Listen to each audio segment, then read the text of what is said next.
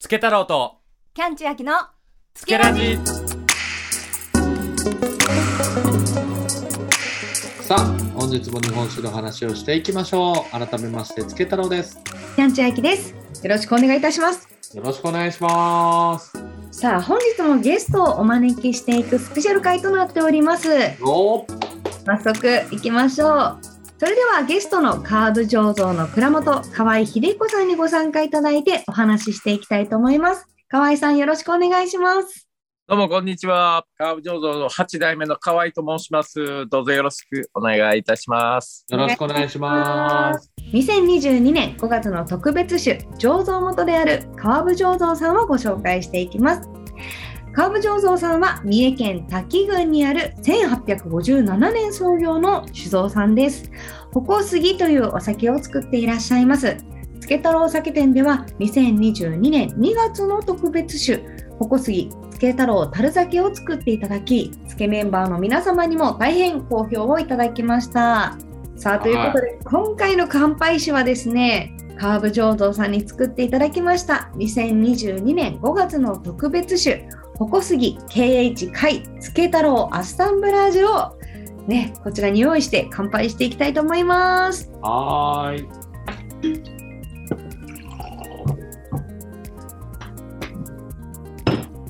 では乾杯。乾杯。うん。いやー気持ちのいいお酒ですねこれが。本当にあの綺麗かつなんかもう酸味がしっかりあって飲みやすくていやこれは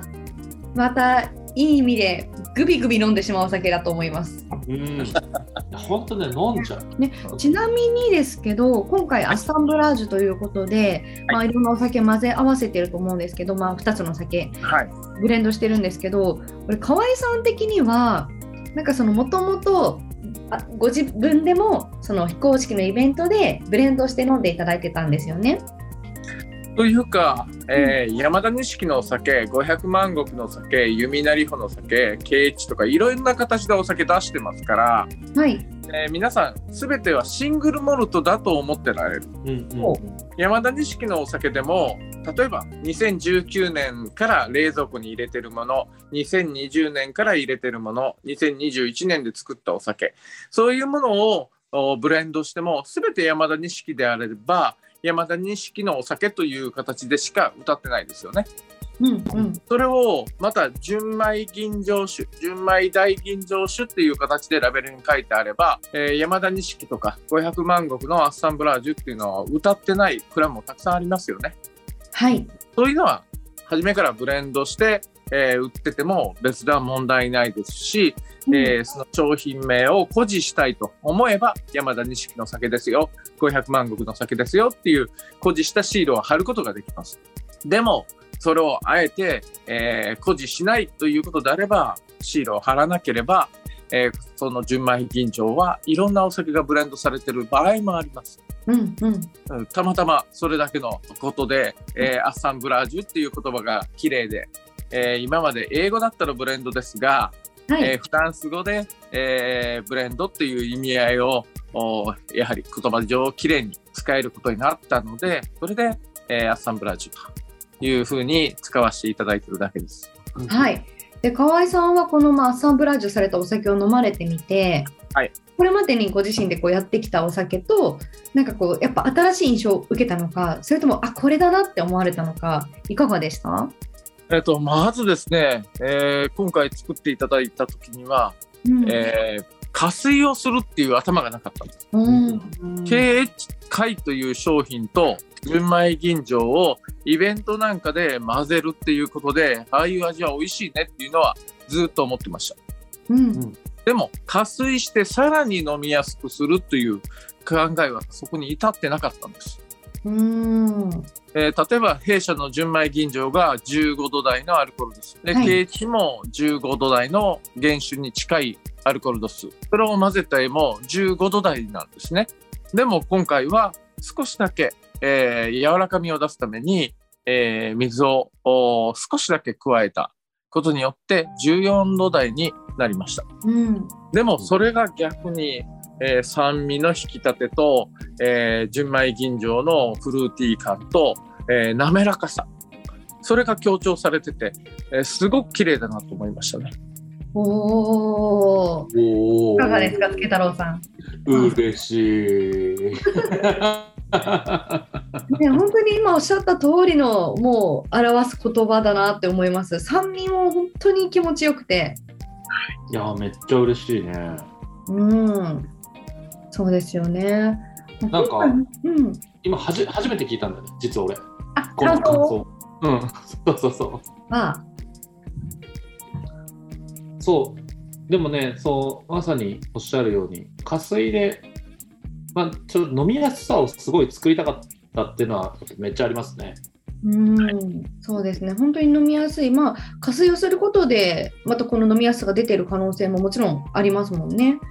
うん。で、つけさん的にはやっぱ加水をするっていうのはどういうことだったんですか、まあ、本当飲みやすさの演出っていうのが一番大きかったかな。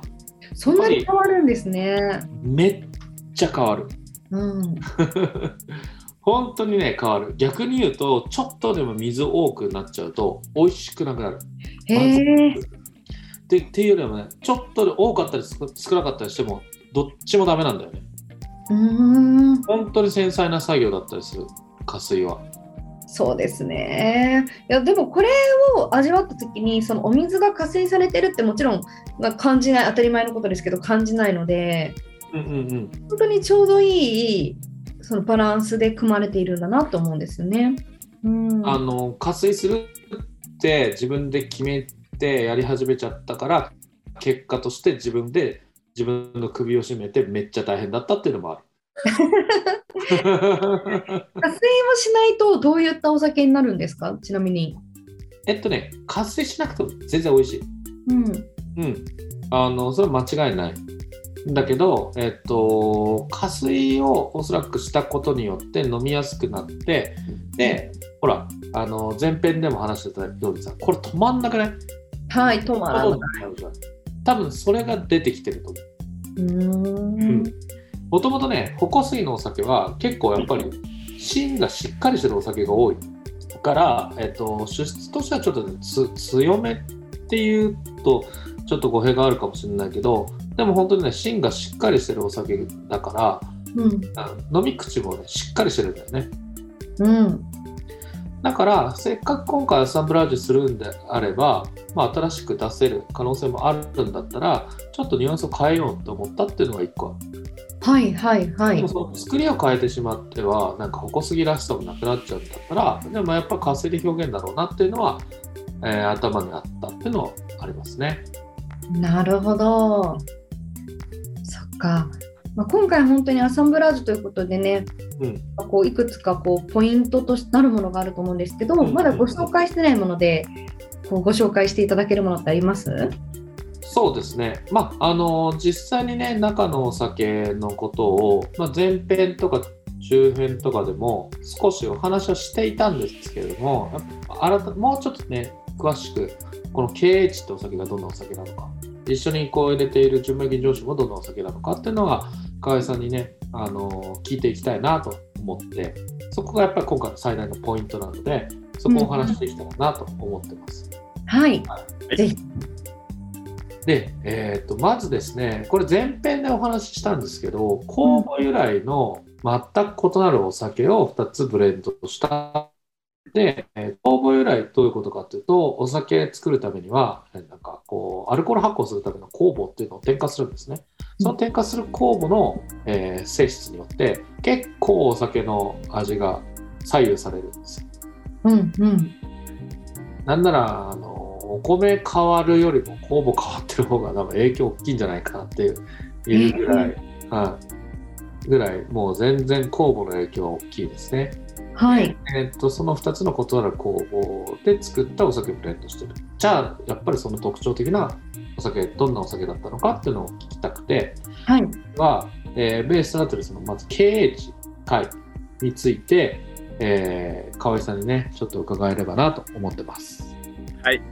えー、とまずケーチ会というお酒は、三重県でしかないリンゴ酸を生成する、え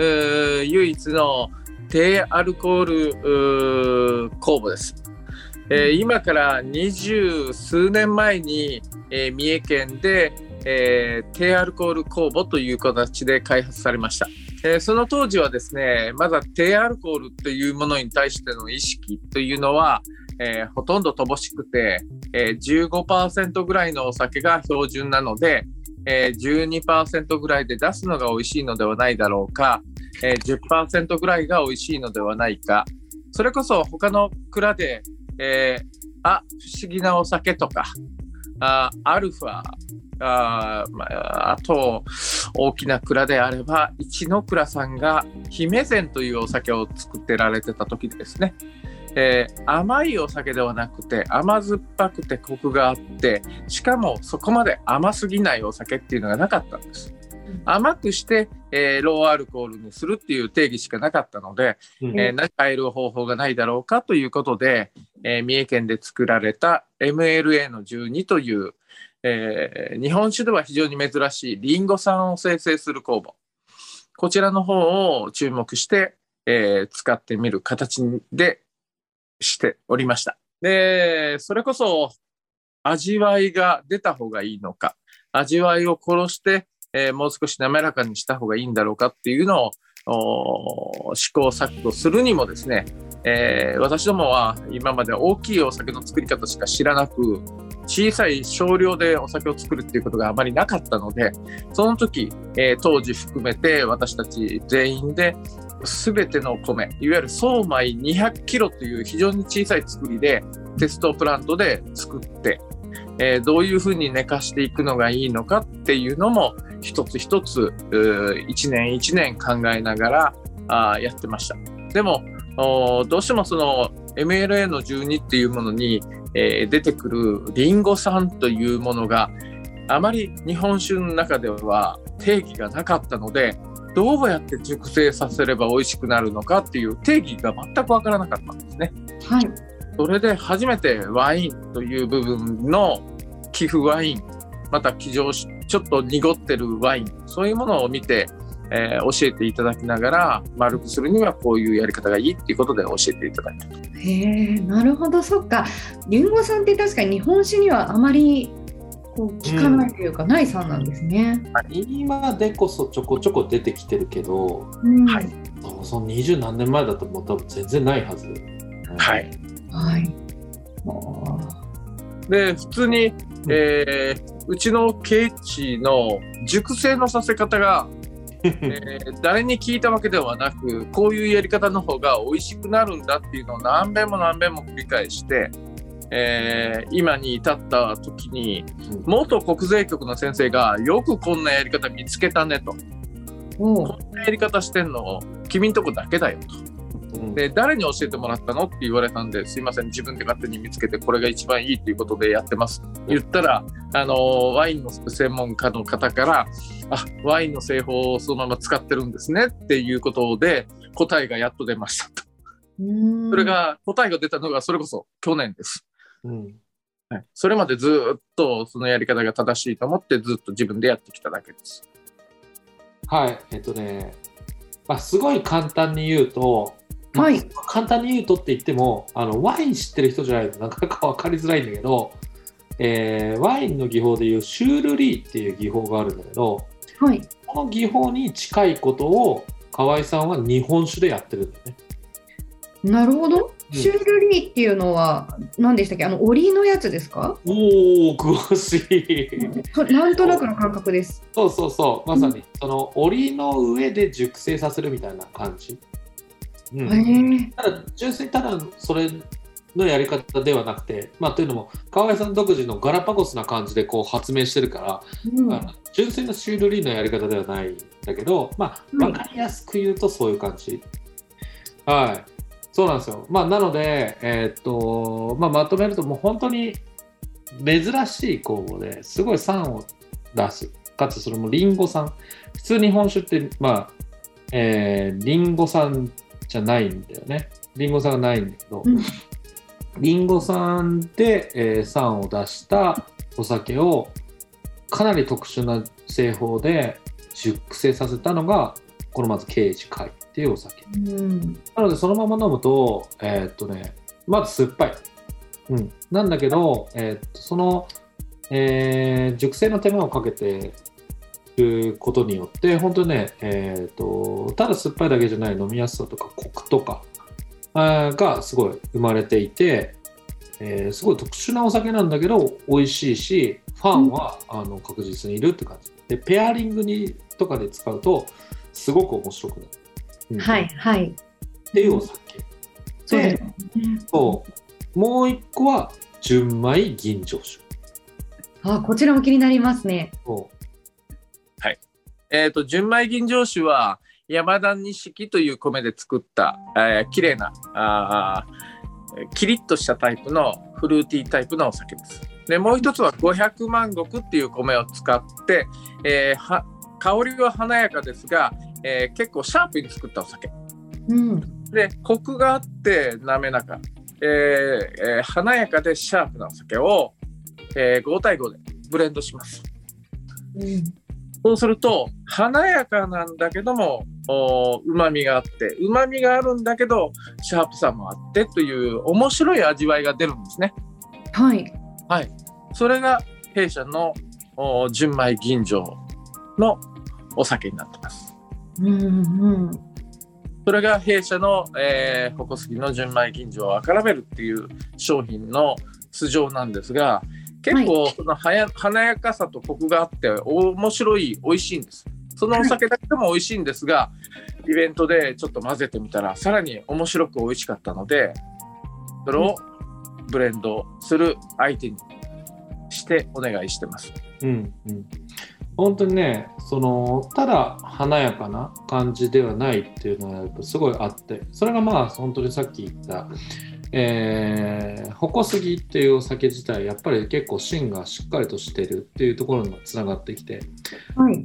まあ、純米吟醸酒とか大吟醸酒ですごい華やかなんだけどすごく軽やかなものっていうのもやっぱ多いんだけど矛杉はそこがねギュッとねこう芯があるっていうのはやっぱそのブレンドのうん。特徴だし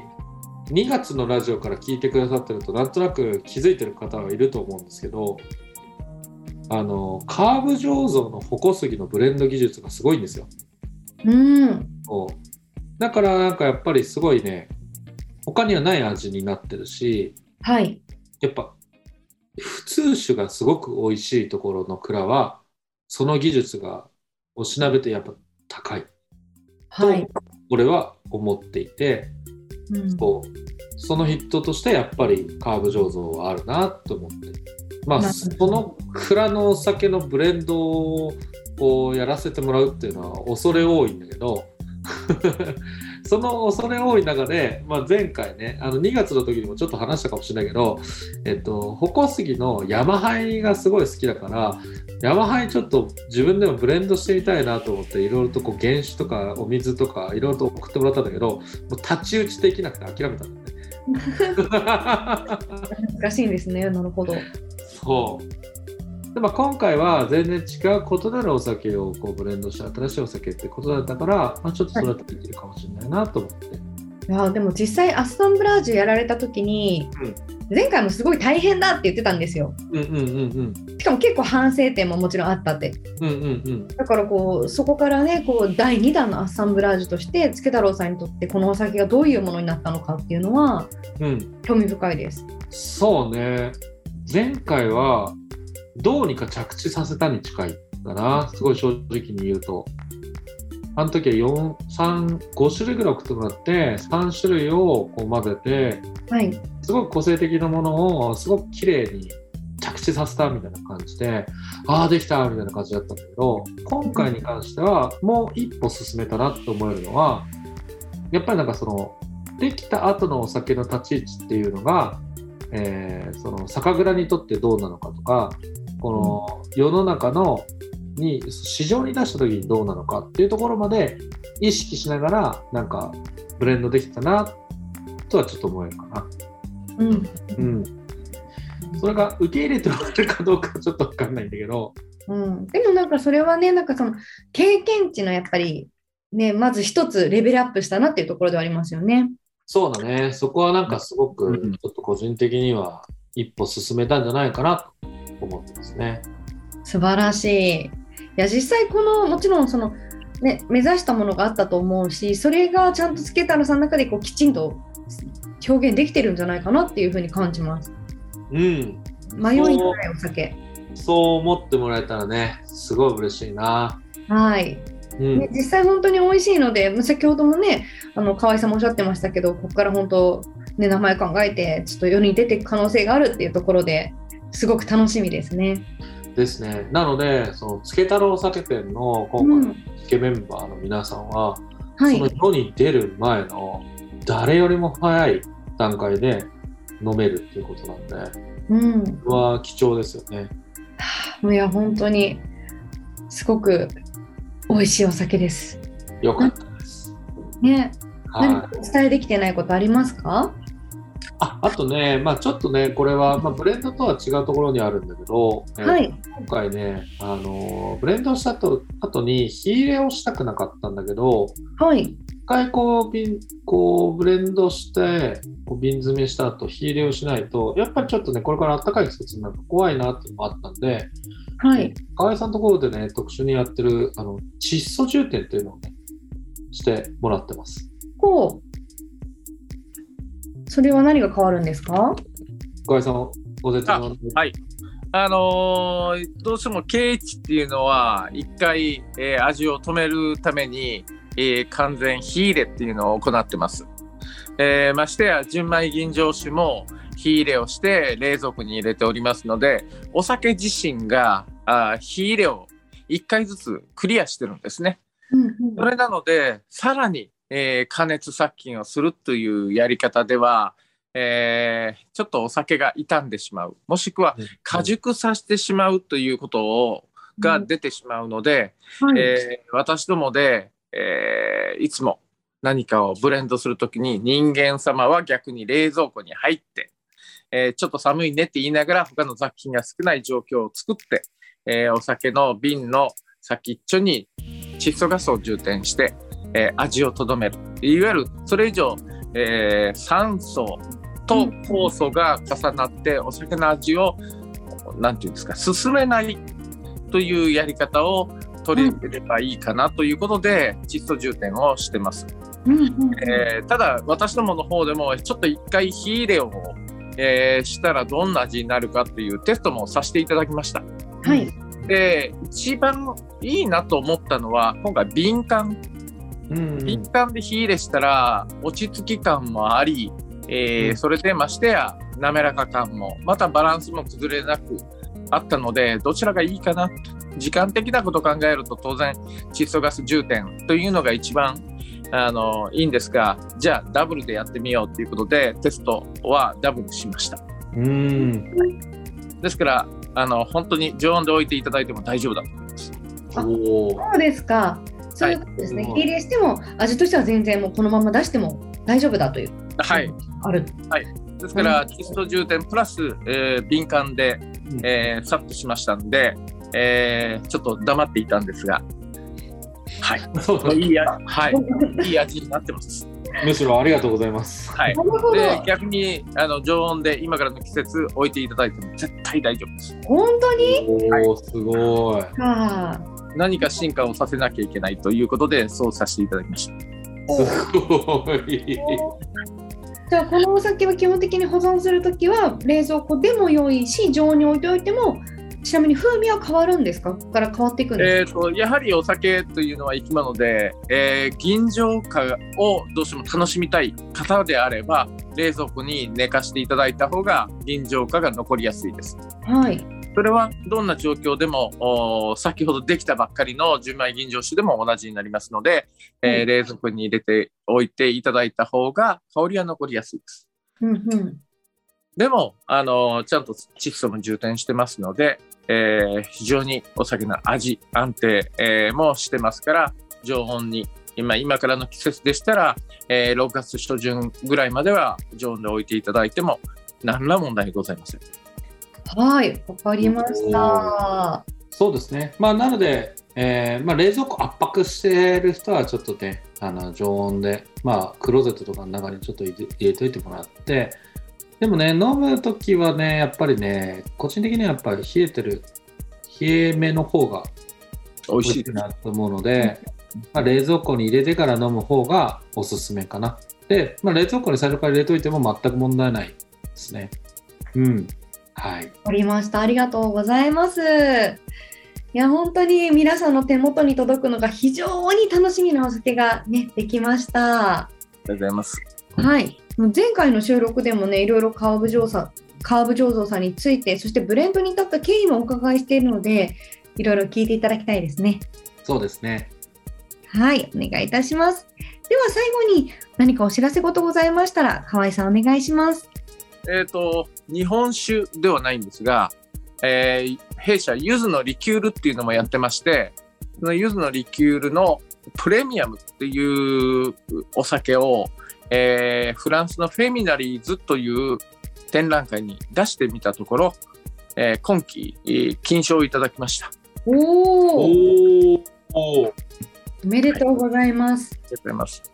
またぜひぜひ一度試していただけたらと思っておりますので、今度春に、えー、つけ太郎さんに会いに行きますので、その時にサンプル持ってきます。わ嬉しいありがとうございますありがとうございます。はい、ありがとうございます。ぜひね、これからもカーブ醸造さん、そして月太郎さんの応援をよろしくお願いいたします。どうもありがとうございました。はい。ということで、本日のゲスト、カーブ醸造の河合さんでした。ありがとうございました。ありがとうございました。ありがとうございましたはいいやーなんか情報型だったねめちゃめちゃ情報多いですよ。だってお、お酒のそれぞれのご説明もいただいたので、本当にすごいなと思いました。やっぱね、つあの、面白かったです。りんごさんの話とか。ねうん。そうなんかねそうあとそういえばねちょっと話し忘れてたなーって一個思ってたのははい。お水どんぐらい入ってるか気にならない、まあ、実際気になります。なんか14度になるってことは、本来のお酒より1度分ぐらいうん、かかってるってえことでっとねすね。27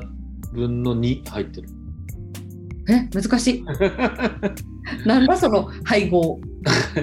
その純米吟醸酒と KH 貝と水、うん。ああの1対2とかそういう割合じゃないんだよねもへえ。う、うん、そうそうそうなるほど、そっか。お酒同士のもう分量とか割合も細かくなっているし、そうそうそう水の入れてる具合も細かいんですね。最終的に本当数ミリ単位でずっと全部調整してたからすごいですね。それは酔うわ。それ。そうでもそれでも全体の中のまあ27分の2っていうとどれぐらい、10%ももちろんないけどそうですね。パー弱数パーセント、うん10%弱ぐらいは実はお水が入ってそうなんですね。そでも本当飲みやすい。それのおかげで飲みやすくて、ううんね、もちろんお水の、お水の美味しさももちろんプラスされているっていうところもあるでしょうから。うんうんいやー、うんね美味しいお酒です。いや加水は奥が深いなって思いました今回うん、ね、でも実際本当やってみて、またこう、なんだろうな、本当お酒ってもともとブレンドするあの文化があるっていうのは先ほどもおっしゃってましたけど、なんかね、こういう形でもっと広がっていくといいですね、アッサンブラージュもね。そうだね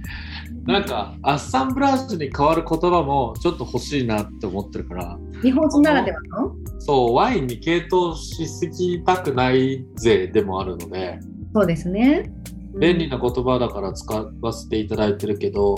何かすごくいいいいところがあればいいなとは思ってる。まあ、混ぜるって言葉の、まあ、外国語とかなんでしょうけど、でもなんか日本酒なんだから日本語でいいんじゃないっていうのもありますもんね。ね、おお茶の文化だと井上豪輝君が教えてくれたのは合合組っていうなんか言葉があって、へー茶葉を混ぜるなんかまあそういう技法があるらしいんだけどはい。あ、本当だ。茶葉を合わせることって書いてある。そうそうそうまあそれなのかなとはいえ合組って人生の中で聞いたこともないなっていうのもあるから初めて聞きました。そうそうまあでもねこういうふうになんか言葉の定義で困るぐらいのまあ、なんだろう挑戦っていうのは新しいことできてるっていうことでもあるのかなと思うので、まあ、引き続きねつけ太郎酒店はつけメンバーの皆さんの応援をもらいながらこうして頑張っていければなと思います。はい。ぜひね、新しいお酒とか面白いお酒、飲んだことがないものに興味ある方はですね、つけ太郎酒店の特別種定期コース、お申し込みいただければと思います。詳細はつけ太郎酒店で検索してみてください。Twitter もつけ太郎で、えー検索です。ラジオの感想、引き続きつけラジでお待ちしております。はい、それではまた次回お会いいたしましょう。お相手はつけ太郎とキャンチャキでした。さようなら。さようなら。